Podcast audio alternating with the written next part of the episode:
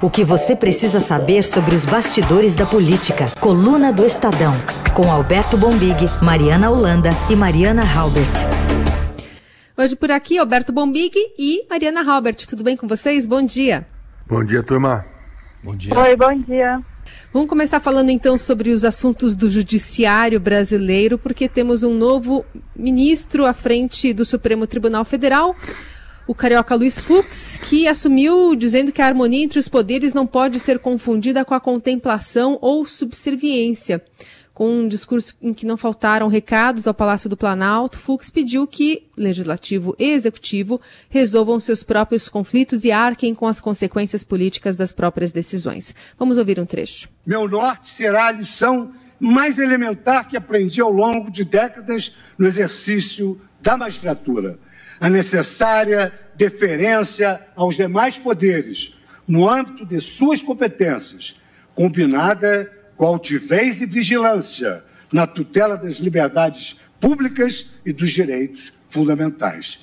Afinal, o mandamento da harmonia entre os poderes não se confunde nem com contemplação e nem com subserviência. O novo presidente do Supremo disse ainda que não vai tolerar recuos no combate à corrupção e elogiou a Lava Jato, uma operação que tem sofrido derrotas em decisões da própria corte. Começo contigo, Bombig. O, o Fux estava lendo esse texto e, e, ao lado dele, imediatamente ali, estava o presidente é, Jair Bolsonaro. E ele falando com contundência, até apontando o dedo para cima, enfim, é, dando esse recado aí sobre contemplação e subserviência. Queria aqui anotar aqui, já estou com o caderninho pronto, quais outros recados ele passou nesse discurso? Não, esse, eu achei que teve, muita coisa protocolar ali que tem que ter mesmo, né? Tipo, defesa da democracia, né? Posso faltava o presidente do, do Supremo, guardião da Constituição, não defender a democracia, independência dos poderes. Nossa, imagina se ele diz o contrário também, né?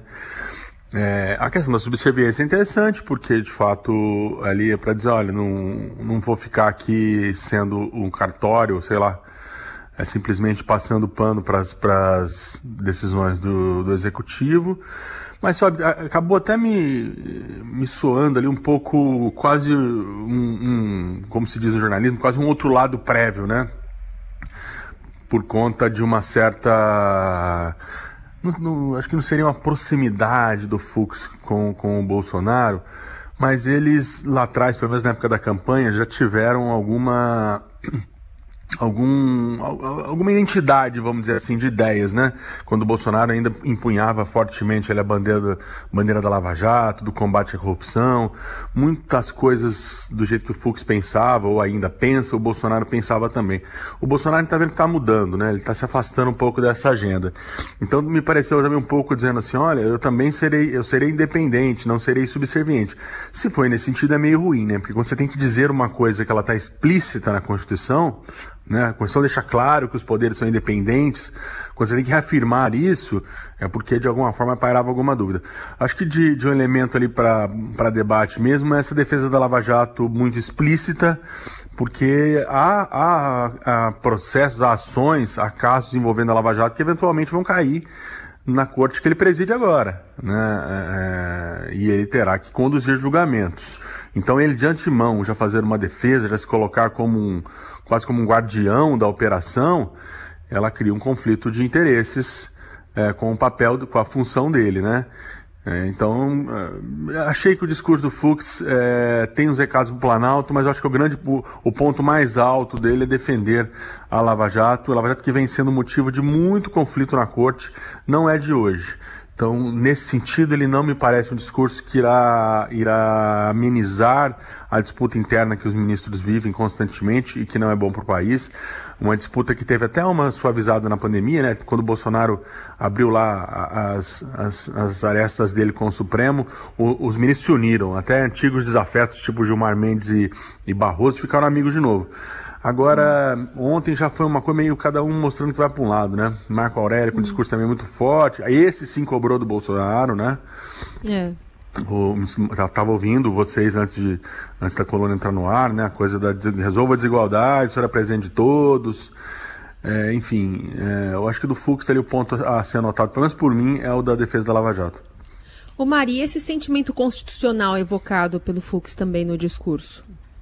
Pois é, isso também chamou a atenção, porque o que, que ele quer dizer exatamente com isso, né? Isso ficou, é, ele quer fazer essa defesa da, ele falou, né, que o povo tem que ser ouvido, tem que levar em consideração a, o sentimento do povo, mas o que, que ele quer dizer exatamente com esse sentimento constitucional? Essa é uma dúvida que a gente vai é, ter a resposta ao longo aí do, do, do mandato dele, né, à frente da corte, para saber para entender exatamente o que, que ele quis dizer com isso. Agora, tem um outro ponto, só querendo acrescentar aqui, que eu acho que é importante também a gente é, lembrar do discurso dele, em que ele falou muito da, dessa questão da independência dos poderes, e ele falou também que é, os poderes precisam decidir suas questões internas, né? Isso foi visto no Congresso como um claro recado aí a essa questão da reeleição, da possibilidade né, de reeleição dos dois presidentes, do Senado e da Câmara, do Davi Alcolumbre e do Rodrigo Maia. E os adversários do Rodrigo Maia, principalmente, né, os deputados que querem disputar a eleição no ano que vem, é, viram isso com bons olhos. É, acham que o Supremo pode é, não entrar de fato nessa questão. Lembrando que tem uma ação do PTB lá, né, que é, sobre essa questão, o Supremo eventualmente vai ter que se manifestar, mas eles viram isso como uma, uma boa indicação de que essa decisão sobre a possibilidade de reeleição vai ficar a cargo do Congresso, em tese. Bom, vamos falar do ministro que saiu também da presidência, só que antes registrar que ele homenageou lá as vítimas, né? não chamou ninguém de bundão por ter morrido ou ter contraído coronavírus, né? E é verdade. É, teve isso, né? E dá para. É, então, é, é, você pegou diga. um ponto interessante, Raíssa. Tem umas coisas no Brasil de hoje que dizer o óbvio, dizer o que era protocolar, tornou-se notícia, né? Impressionante, assim. Impressionante. É falar que tem que respeitar a democracia, solidarizar com, com, com, a dor de quem morreu, falar que vai cumprir a Constituição, né? Virou notícia, aquela coisa que Virou antigamente notícia. repórter ia cobrir essas coisas e nem anotava, né? Pensava, ah, não, isso aí não tem notícia. Agora não, agora virou notícia agora virou notícia, você tem alguma empatia que seja, né, mínima. Mas quem está saindo é o ministro Dias Toffoli, que, e, e quem preside o STF também preside o CNJ. E na última sessão lá do CNJ, o Conselho Nacional de Justiça aprovou um novo penduricalho para os juízes, que pode turbinar ainda mais aí o custo médio de cada magistrado. Hoje está em R$ 50.900 mensais. É uma resolução que cria um benefício extra para os juízes que atuarem simultaneamente em mais de uma vara ou acumularem um acervo processual sob sua responsabilidade. E tudo isso ocorrendo no meio de uma discussão sobre reforma administrativa na qual os juízes não estão incluídos, né? Estão fora do alcance dessa reforma. É, queria uma análise sua, né, Bombi, começando por você, até porque o, o próprio Luiz Fux já sentou em cima do auxílio moradia por vários anos também, né? É, o, o, o Toffoli já tinha, é, é, agora na saída, ficado conhecido, né? Tava aquela brincadeira, né? Luiz Antônio, 60 dias de férias, Toffoli, então não tinha tido uma decisão de férias ali dele, que ele também tinha dado Isso, é. garantido as férias da magistratura. É, foram decisões para dentro muito fortes do Toffoli, né? As férias, agora essa garantindo penduricalhos. Ele, eu acho que na hora de sair, falou: bom, pelo menos pra, pela categoria vou, vou, vou ser amado, né? E fez um gesto aí. É, não, assim, é, é, essa fato do judiciário virar as costas para esse tipo de, de, é, de importância desse gesto, né? Assim, além de ter, óbvio, tem, teria economia efetiva nos, nos, aos cofres públicos se ele cortasse na carne, teria economia. Pode até dizer, ah, não, mas não vai resolver, não vai salvar o país da crise, não vai. Mas, pelo menos simbolicamente, seria um gesto muito forte. E nesse sentido, é, é, é muito parecido, né? Todo mundo que passa lá continua fazendo um, um gestões muito voltadas para dentro. Né? Cara, além de ser o presidente da corte, também vira um líder de categoria. Né? Isso que é complicado. Né? Uma coisa é presidir a corte maior do país, a corte suprema, a outra é ser líder de categoria. Sentar em cima do auxílio moradia, estender esses benefícios. E agora esse grande desafio que o, que o Fux tem de fazer a reforma administrativa do judiciário. Seria uma grande marca da gestão dele. Mas, até onde a gente apurou, até onde sabe, não tem, pelo menos nesse primeiro momento, foi o que a gente ouviu, ele não tem intenção de fazer a reforma administrativa do judiciário. Pois é. E eh, acho que deu para ver também pelo discurso, né? Não sei se a Mari concorda, que acho que não vai dar mais para o presidente Bolsonaro, sei lá, dar na telha aí lá no Supremo hoje com empresários, como ele Não. fez com o Toffoli. Não vai rolar, né? Não, o Fux já deixou bem claro que ele quer uma relação é, formal, né? Ele disse, ele até deu uma sinalização de que o presidente poder, o presidente Jair Bolsonaro, né, poderia pedir essa visita. É, deixou claro ali para os colegas que ele até espera que o presidente faça esse pedido, mas ele quer um pedido formal, ele quer uma coisa ali marcada na agenda, né?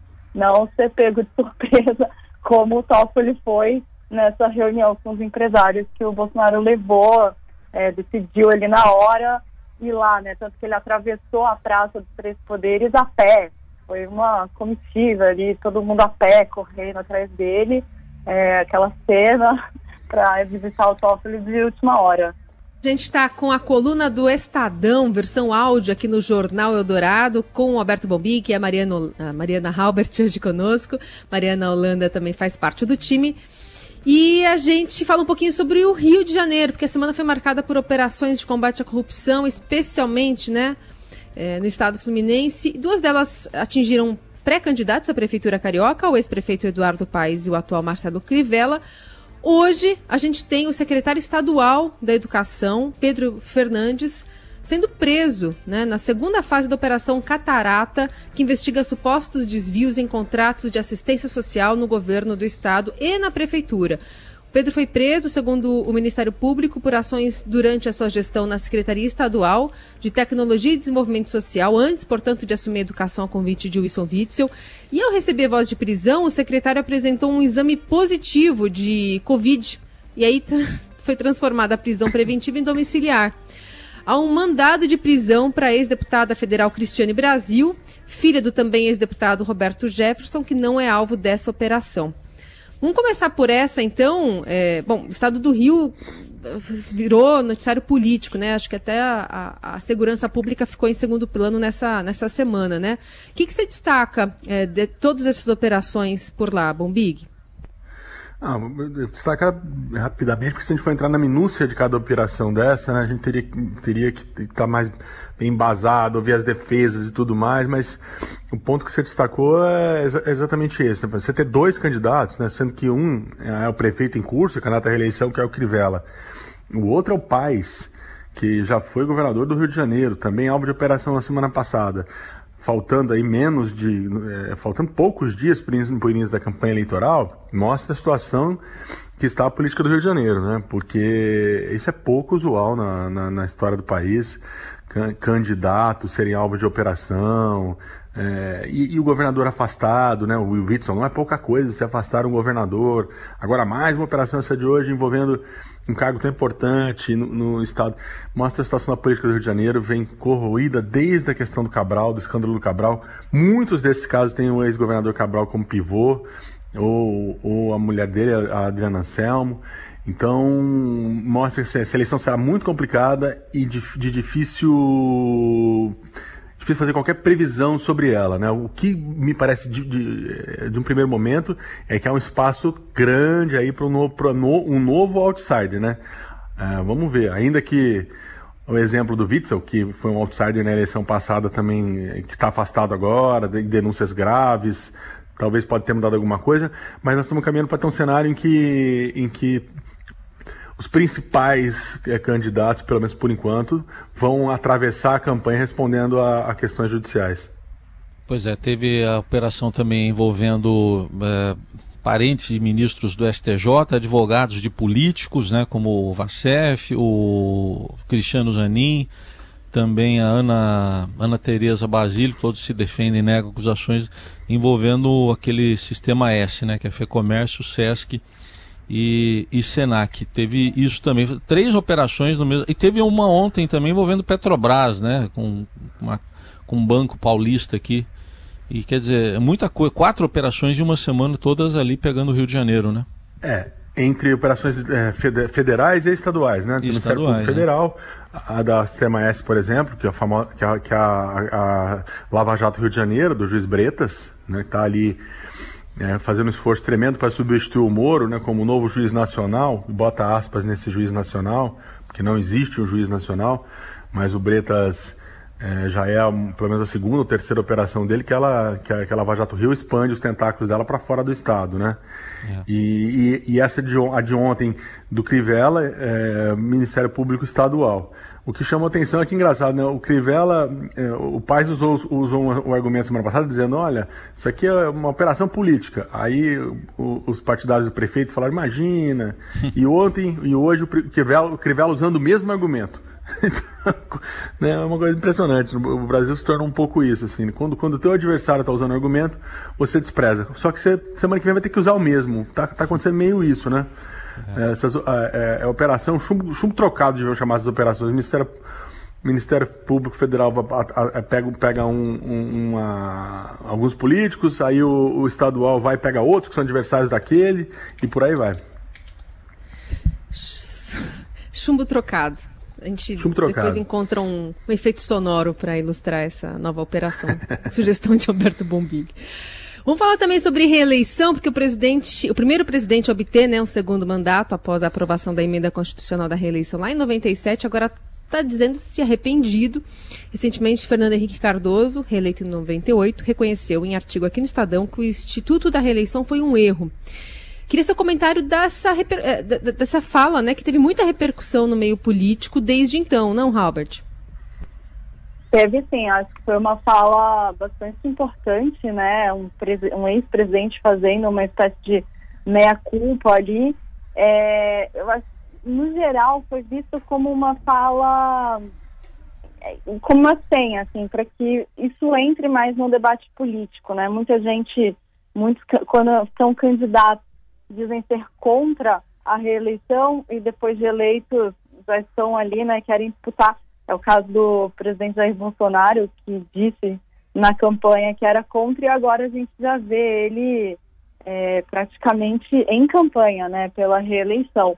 Então, é, foi uma foi bem entendido nesse sentido, de que é um gesto histórico, né, é uma coisa importante. O país precisa pensar mais sobre isso, precisa debater, precisa entrar de fato na, na conversa política. Agora, os mais bolsonaristas, governistas, né, mais ali da base do governo, criticaram essa fala no sentido de dizer que, que o Fernando Henrique está dizendo isso porque ele já vê o Bolsonaro reeleito. Então agora ele fala que é que foi um erro histórico, né? Historicamente foi um erro. Então teve essas duas análises. É, tem coisa que dá certo e coisa que não dá, né? Então, é, é, é, essa, a história de que a reeleição já não deu certo no Brasil já vinha crescendo, né? É, é a senha para entrar numa reforma política. Vamos ver se alguém vai ter coragem de fazer, né? É alguém que. Agora, pedir que alguém que pode se beneficiar da regra faça a reforma, talvez seja um pouco mais difícil. Agora, um, colocar esse assunto na, na, na, eleição de 2022, preparar esse debate, como foi preparado outros debates de reforma no país, né, da Previdência recentemente, estamos falando agora de tributária, administrativa fazer uma reforma política que, se for entendimento da sociedade e do Congresso, que acabe com essa regra, porque muita gente entende que de fato ela não deu certo no Brasil. Muito bem. Vamos falar de outro assunto da semana que está na panela. Deveria estar, mas às vezes está difícil de colocar, que é o arroz, né?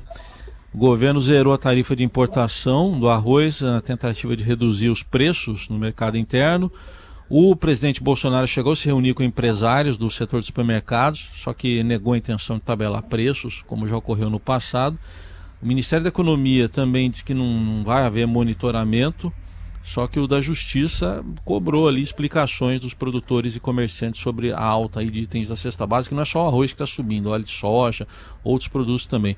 Mas vamos relembrar uma declaração recente do presidente Bolsonaro, em que ele sugeriu, né, patriot, pediu patriotismo. Vou lá no supermercado comprar um pouco de patriotismo. Veio o dinheiro do auxílio emergencial, veio. O pessoal começou a gastar um pouco mais, muito papel na praça, a inflação vem. A inflação subiu. Tá? Muito. Nós estamos conversando, o produto da cesta básica aí, não estou pedindo um sacrifício, né? Patriotismo, os grandes donos do supermercado para manter o preço, uma menor margem de lucro. Ninguém pode trabalhar de graça. E aí, Bombig, essa, é, é, o governo liberal aí, o que dizer dele? Ah, eu tô com uma lista aqui de, de coisas que eu vou pedir patriotismo. Vou começar pelo Colégio das Crianças, pedindo patriotismo. Depois aí, supermercado, e vai, pedir patriotismo em várias coisas, né? Porque. Não, eu, eu, pra continuar usando a, a questão aí é, é, gastronômica, é, tá sentindo um cheiro de óleo quente no Ministério da Economia, né? Porque essa, essa trombada do Ministério da Justiça com a economia e o Bolsonaro ontem meio que referendou a decisão da Justiça de pedir explicações, né? É, na hora de arbitrar, arbitrou pro Ministério da Justiça, tá deixando o Guedes numa situação isolada. Já tá uma situação difícil porque esses controles, controle de preço, esse tipo de coisa é coisa do passado, né? A gente que viveu outras épocas, isso tem um, um, um já, foi, já foi tentado, não deu muito certo, é totalmente contrário à cartilha liberal do Guedes. Eu acho que, que é, ou eles vão ter que se entender, ou tá ficando cada vez menos espaço o Guedes no governo, né? A margem de manobra dele vai diminuindo demais. Né? Essa, é, é, é, não, é, não vai ser fácil essa questão de ser resolvida, não. Ela é muito difícil, muito difícil, porque de um lado está o auxílio emergencial, que ajuda a aumentar preços, é, então, se você cortar o auxílio, você vai ter gente com fome. Se você aumenta o auxílio, tem desabastecimento e inflação, e você pode ter gente com fome do mesmo jeito. Então, é uma questão complexa. E barriga vazia não elege ninguém. Ou o, brasileiro, ou, ou o Bolsonaro resolve isso, ou ele vai ter aquela caminhada que parecia tranquila até 22, pode não ser tão simples e tão fácil assim quanto estava aparecendo. É, porque no final das contas é isso, né, Maria? É um assunto que, que, que mexe com a população, é, é, popular, né? Falar do preço do feijão, do arroz que está crescendo, está aumentando, no momento em que está na iminência de se reduzir pela metade o, o auxílio emergencial, né? Então, é, é meio essa balança, né, que, que, que o Bombig está tá colocando aqui para a gente, é uma questão também política, né? Não só de estar tá ajudando quem está precisando.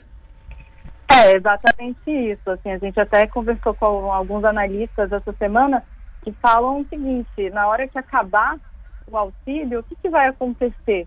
Né? As pessoas hoje esses 300 reais, né, o auxílio que já está pela metade, as pessoas já perderam o poder de compra com esse e ainda teve essa redução de 300 reais.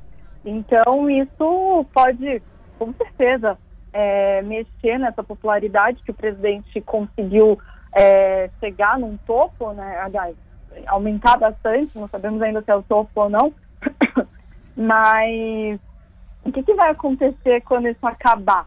Previsão de alguns desses analistas é de que ele pode ter uma queda vertiginosa de popularidade a partir desse momento. E isso está sendo antecipado um pouco, que estava sendo, né, essa queda, desculpa, era prevista para o ano que vem, mas ela está sendo antecipada um pouco com, esse, com esse problema dos preços, do, principalmente de, algumas, de alguns produtos da cesta básica, principalmente o arroz. Então, é, é exatamente isso que o Bombito falou. O Ministério da Economia tem que dar um jeito, por outro lado, outros setores do governo estão é, batendo de frente com o que a economia pretende fazer, né? Está tentando traçar ali uma estratégia. Muito bem. A gente fecha esse assunto, fecha essa panela. E... Só, só, é, eu acho que ah, pode uma, uma observaçãozinha nesse negócio é, que é, é, é, por enquanto, esse discurso do Bolsonaro resolve. Esse discurso de você transferir a responsabilidade para para o supermercado, para, sei lá, forças maiores tudo mais, ele, ele resolve, né? Por, por um presidente fazendo um papel bem populista nesse caso. Agora, isso, tem, isso não, não é, tende a não durar muito. O governo está lá para resolver os problemas, né? É, uma hora ele vai ter que achar essa solução. Vamos ver se esse negócio da importação vai dar certo é, ou não, porque assim, tem, tem, tem prazo de validade. Esse negócio de jogar a culpa no supermercado, jogar a culpa no empresário, jogar a culpa no sei lá do que do tempo, uma hora acaba. As pessoas querem comer, não, não tem jeito. Barriga vazia não, não, não, não ajuda as pessoas a pensarem bem. É, isso aí. Bom, a gente fecha a panela para falar sobre meio ambiente agora. Porque nosso curador da fauna brasileira, Nelson Volter arranjou aqui o som do mico-leão dourado, que é o assunto aqui que a gente traz para o Jornal Dourado, para a coluna do Estadão. O, o, ministro do Meio Ambiente, Ricardo Salles, e o vice-presidente Hamilton Mourão compartilharam um mico, para não chamar de King Kong, mas um mico nas redes sociais para defender que a floresta amazônica está sendo preservada. Foi um mico-leão dourado, para ser mais específica, espécie endêmica da Mata Atlântica, do Rio de Janeiro. E esse animal foi usado uh, num vídeo para negar que a Amazônia esteja queimando. Essas postagens foram feitas após o governo receber uma avalanche de críticas na política de combate ao desmatamento e queimadas na Amazônia. E as reações foram impulsionadas pelo ator Leonardo DiCaprio, que já não é bem visto assim pelo governo, que aderiu à campanha Defund Bolsonaro, né? Desfinancie Bolsonaro nas suas redes sociais.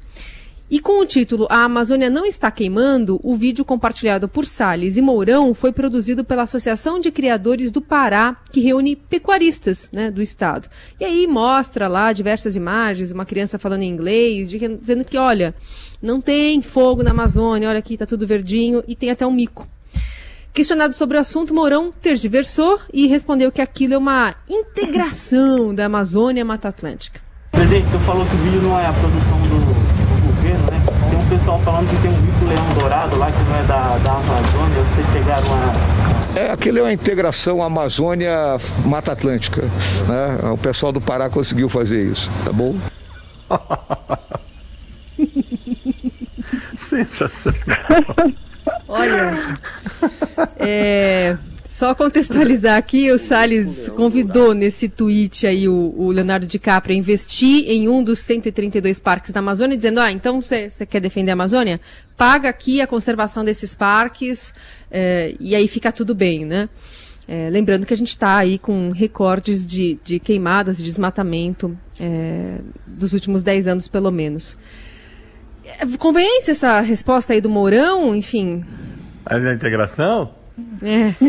Ah, é o Mourão. Mourão, Mourão é cara da selva, não é isso? Olha, o Mourão ele simplesmente eliminou o centro-oeste, né? Do caminho então... fazer essa integração. Mato Grosso aí, Mato Grosso do Sul. É. é, tirou tudo do caminho e fez essa integração, porque é só assim, né? Para ter algum tipo de conexão entre esses dois biomas. Como diz, como diz o velho jagão das redações, né? Nesse caso do vídeo aí, faltou editor, né? Faltou editor. Ninguém olhou aqui, olhou e falou, opa, peraí, não tem esse bicho aqui, gente. Faltou. Eu sou brasileiro, adoro esse coreto. É agora ou nunca, já não tem talvez. Estão me dando gelo, tirei o mico preto vem aí a minha vez. O que, que a gente tá ouvindo aí, ô Bombig? É Gilberto Gil, né? O Heisen, que é o noveleiro, pode até falar de que novela que é foi. É da novela, da novela Mico Preto, que é... Fui ver aqui o ano para ver o, o quão eu sou velho. 1990, a novela. O Collor era o presidente, sabia? O Collor, Olha. Fernando Collor de Mello. E o Luiz Gustavo, que era o. Era por causa do Luiz Gustavo, o ator, que era esse título da novela, porque ele era um sujeito muito atrapalhado, entendeu? Honesto, bem honesto na novela, mas muito atrapalhado, só se metia em confusão. Sensacional, esse samba é maravilhoso, esse samba do Gil. E tem tudo a ver com o atual momento de volta de inflação. Feliz 1990 para todo mundo, então.